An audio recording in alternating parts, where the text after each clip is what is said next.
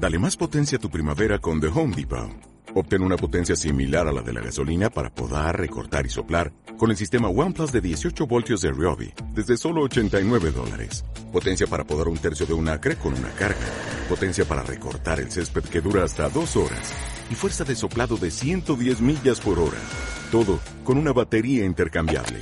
Llévate el sistema inalámbrico OnePlus de 18 voltios de Ryobi. Solo en The Home Depot. Haces más. Logras más. Buenas gente y bienvenidos a otro episodio más. Si es verdad que antes hemos crecido con esto de estas frases de en mi generación o en mi época o en la época de tu abuelo o en la época de o en la época de no sé qué y siempre generaciones pasadas fueron mejor, ¿verdad? Antes no creía que fuese cierto, ahora ya cada vez eh, lo tengo más claro que a lo mejor sí era cierto, había cosas en las que estábamos mucho más atrasados, pero no siempre el progreso, no siempre el avance es lo mejor. Por ejemplo, las épocas de, comunismo en, países comunistas no eran comunismo real, era simplemente un intento de un ensayo científico para, no era comunismo al 100%. Comunismo al 100% es lo que vamos a vivir en el futuro no muy lejano y a donde se está dirigiendo muchos países, véase en el que vivo o véase países como China de comunismo puro. ¿Y por qué digo que antes era un intento de y no era comunismo real, sino un esbozo, un atisbo de, de, de dejarte ver lo que podría llegar a ser? Porque antes no tenían los medios, no tenían la tecnología. Hoy en día eres un mal ciudadano y el Estado te quita todo, eres un mal ciudadano y el Estado te priva de, de acceder a tus bienes, eres un mal ciudadano y es fácil saber dónde estás, qué haces, a dónde vas, dónde compras el billete, porque por tema COVID quieren poner o por tema... Eh, da igual las cosas que utilicen, sea el COVID, sea tu propia seguridad, sea, da igual. Tienen controlado en qué gastas el dinero, dónde estás, hacia dónde vas. El efectivo se ha visto reducido o erradicado, ya sea por COVID o ya sea por intentar quitar la economía sumergida, ¿no? el dinero B. Da igual la excusa que ponga, esto sucede así.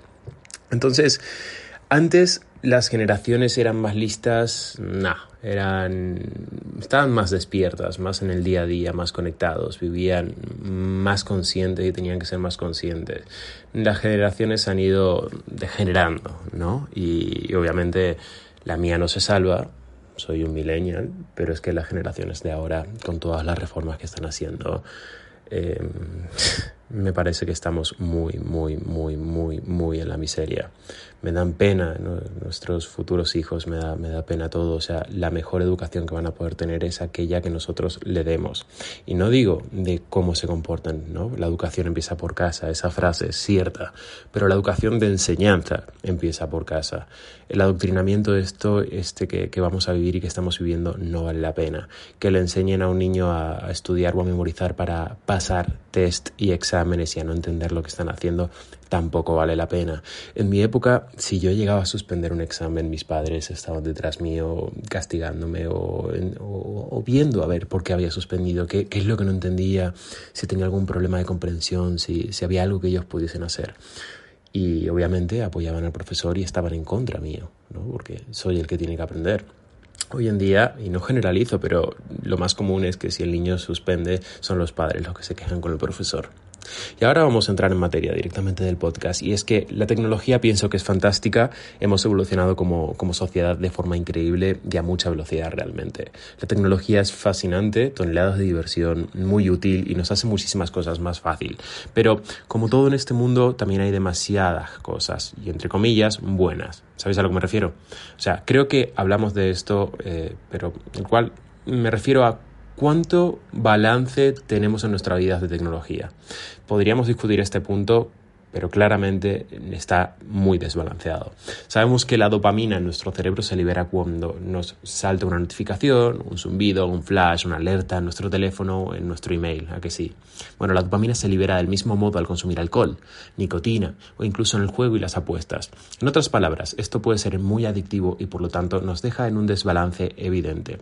Un poco de alcohol está bien, pero demasiado alcohol no es tan bueno. Apostar y jugar es divertido, demasiado juego es realmente malo. La tecnología es maravillosa, pero demasiada tecnología puede ser muy destructiva y puede destrozar muchas relaciones, como todas las adicciones en general.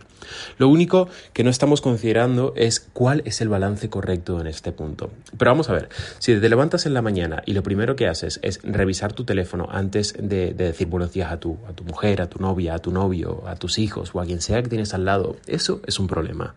Si tienes la sensación constante de que te han enviado un correo o un mensaje o un WhatsApp o una notificación, entonces también es indicio de que tienes un problema. Si eres incapaz de pasar un día o de imaginarte un día sin la necesidad de revisar el teléfono, entonces hay un problema.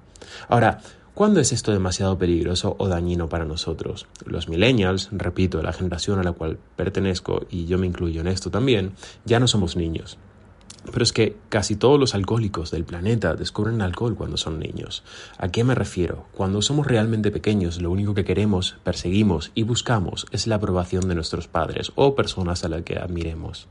Cuando estamos en la fase de adolescencia necesitamos la aprobación de nuestro grupo, nuestro círculo.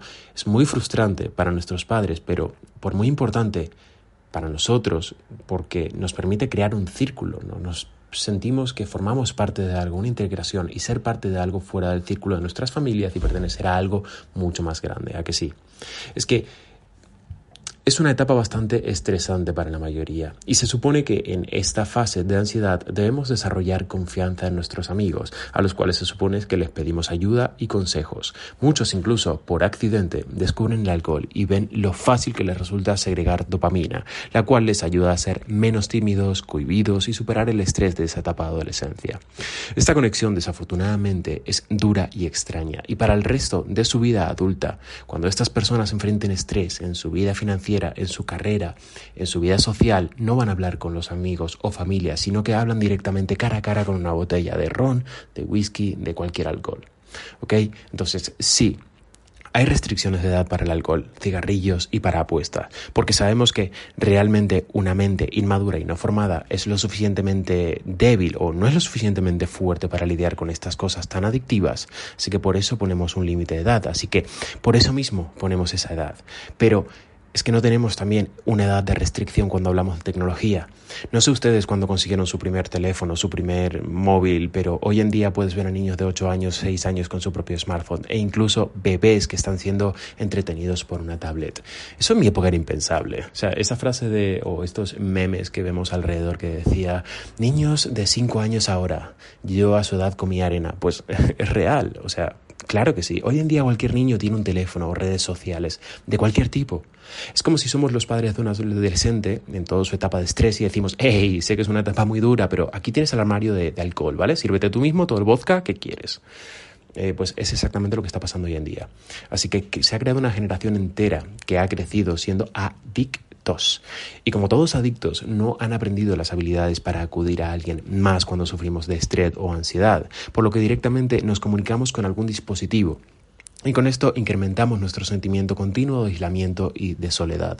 Todos tenemos experiencias de ir caminando con alguien, o en una reunión, o bien en una cena, o, lo que sea, y ellos simplemente sacan su teléfono y te sientes como idiota, sientes que estás solo. O simplemente cuando les hablas y ellos están con el teléfono diciendo, ajá, ajá, sí, sí, ah, claro, sí, sí, sí, claro. ¿Cuál es el punto de vivir así? Una generación que no tiene memoria alguna como de cómo era la vida antes de estos aparatos, un punto de referencia anterior al Internet, a los teléfonos, las redes sociales, ya no hay. No existe un punto de referencia anterior a, todo esto para nosotros. Esta es nuestra normalidad y así es como la gente se siente, una generación entera que se ha educado siendo adicta y con un aumento del sentido de soledad y aislamiento. Y ahora mismo ya estamos viviendo los resultados que, que, que, esto acarrea. Aumentaron los ratios de suicidios, de accidentes mortales por sobredosis, aumentaron los homicidios en masa y corresponden a esta última generación. Los tiros y masacres en los colegios estos estadounidenses, ¿os suenan? Pues el 70% de lo que hemos nombrado han nacido antes del 84. Y ahora los colegios y universidades registran niveles de ausencia por depresión que no había registrado jamás en la historia. O sea, ya estamos viendo los resultados de esto. Estamos viendo todos estos resultados de ese sentimiento de aislamiento y soledad generado. Ya se puede ver y se puede comprobar. Pueden, podéis buscar las estadísticas. Y aún así seguimos sin reaccionar. No hacemos nada al respecto. Los padres tienen muchísima culpa de todo esto. Había colegios que restringían el uso de teléfonos y los padres lucharon para permitirles que tengan los niños, en caso de emergencia, su teléfono a mano. En serio. ¿Cuándo fue la última vez que un teléfono se ha usado para una emergencia en el colegio? Yo creo que, en mi época eso no funcionaba así. Era de otra forma y todo funcionaba mejor. Recordemos lo, que es la innovación y qué debemos saber de ella, para qué la podemos usar, qué es lo que nos tiene que aportar. Realmente está destinada a resolver un problema real para los seres humanos.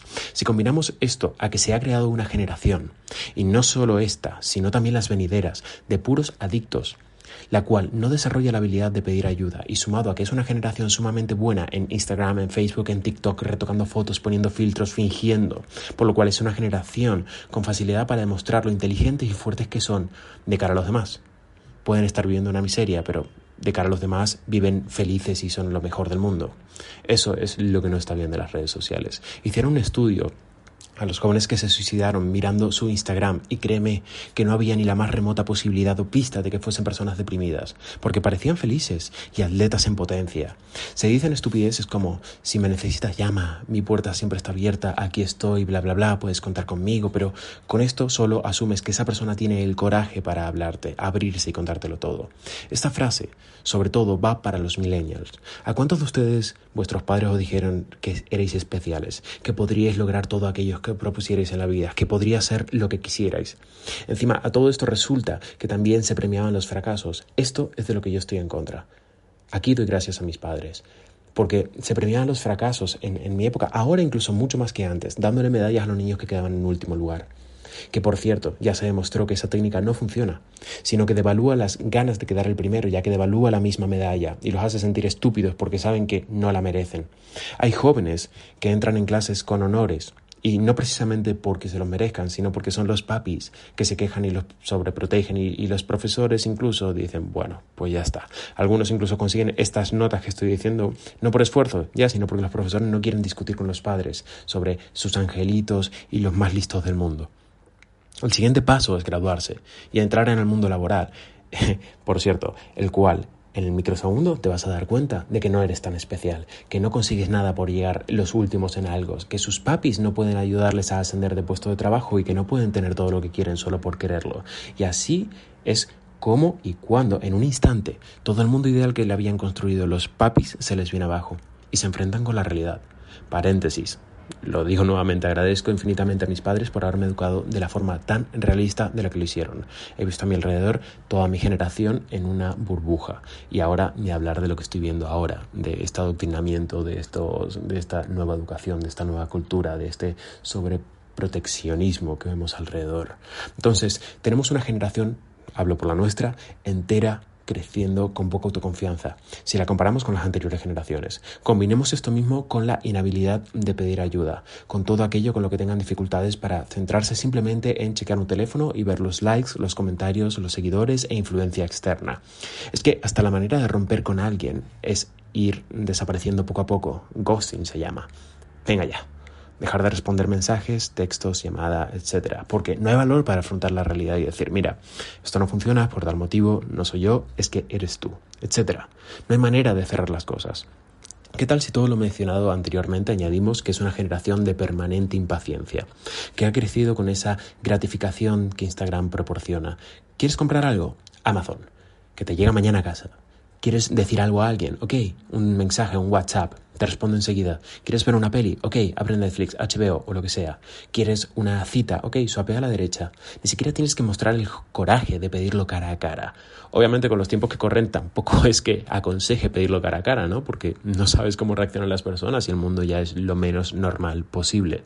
La nueva normalidad es salir de lo normal. Todo es instantáneo y todo es inmediato. Todo es pura impaciencia. Pero lo que se escapa al entendimiento es que la vida, las relaciones, la realización profesional son un viaje y no hay prisa en ello. Debemos ir a través de estas emociones despacio, tranquilamente viendo poco a poco y el proceso de la vida. Pero es que no se hace en ocho meses y pasamos a otra cosa.